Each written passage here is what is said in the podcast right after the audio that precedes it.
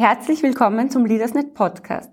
Gregor Schütze hat sich mit seiner Agentur Schütze Public Results im Jahr 2016 selbstständig gemacht.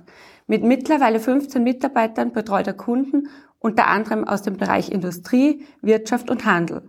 Der Kommunikationsprofi erzählt im Interview über den spannenden Jahreswechsel. Vielen Dank für das Gespräch, dass Sie sich die Zeit genommen haben.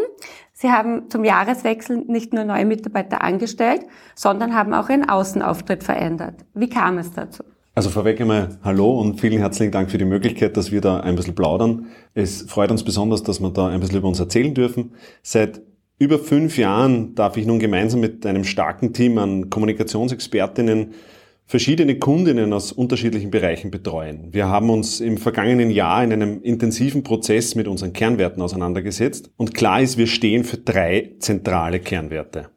Ehrlichkeit, Umsetzungsstärke und Sicherheit. Unsere Stärke ist es, Dinge auf den Boden zu bringen und schlichtweg unsere Kunden zu begeistern. Das ist unser Ansatz und vor allem auch unsere Motivation. Und wie kam es eigentlich zum Namenswechsel? Und ist nur der Name neu oder auch die Kompetenzen? Kommunikationsberatung, CEO-Positioning und Krisenkommunikation sind unsere Expertise. Da agieren wir auch höchst erfolgreich. Ziel war es, diese Schlagkraft und Umsetzungsstärke auch im Namen noch deutlicher und klarer ersichtlich zu machen. Daher schütze Public Results. Unsere Kundinnen wollen am Ende des Tages Ergebnisse sehen. Und auch unsere neuen Farben in unserer neuen CI, dunkelblau und grau, signalisieren schon auf einen Blick Vertrauen und Sicherheit.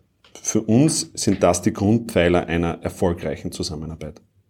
Wie hat sich eigentlich die Pandemie auf Ihre Auftragsbücher ausgewirkt? Wir mussten so wie alle uns mit Unsicherheiten und neuen Herausforderungen auseinandersetzen. Als Arbeitgeber habe ich eine große Verantwortung meinen Mitarbeiterinnen gegenüber und wir haben viel für den Zusammenhalt im und der Teams getan um so weiterhin auch schlagkräftig für unsere Kundinnen da zu sein und da sein zu können. Gerade in Krisenzeiten muss man intern wie extern Sicherheit und Verlässlichkeit vermitteln und leben. Und ja, gerade zu Beginn der Pandemie ist das Bedürfnis und der Bedarf bei vielen Unternehmen nach klarer Kommunikation deutlich gestiegen.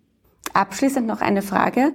Welche Ziele haben Sie sich für 2022 gesteckt? Ich bin ehrlich stolz darauf, dass ich mit so einem großartigen Team in dieses Jahr starten konnte und der Fokus ist es bei uns, die bestmögliche Kommunikationsberatung anzubieten. Dafür braucht es erfahrene Kommunikationsprofis und Sie merken, es schwingt schon ein wenig Stolz mit. Mein Führungsteam bringt ein Höchstmaß an Kompetenz und Leidenschaft und wir freuen uns extrem auf dieses Jahr, das jetzt vor uns liegt. Dann vielen Dank für das Gespräch. Danke Ihnen.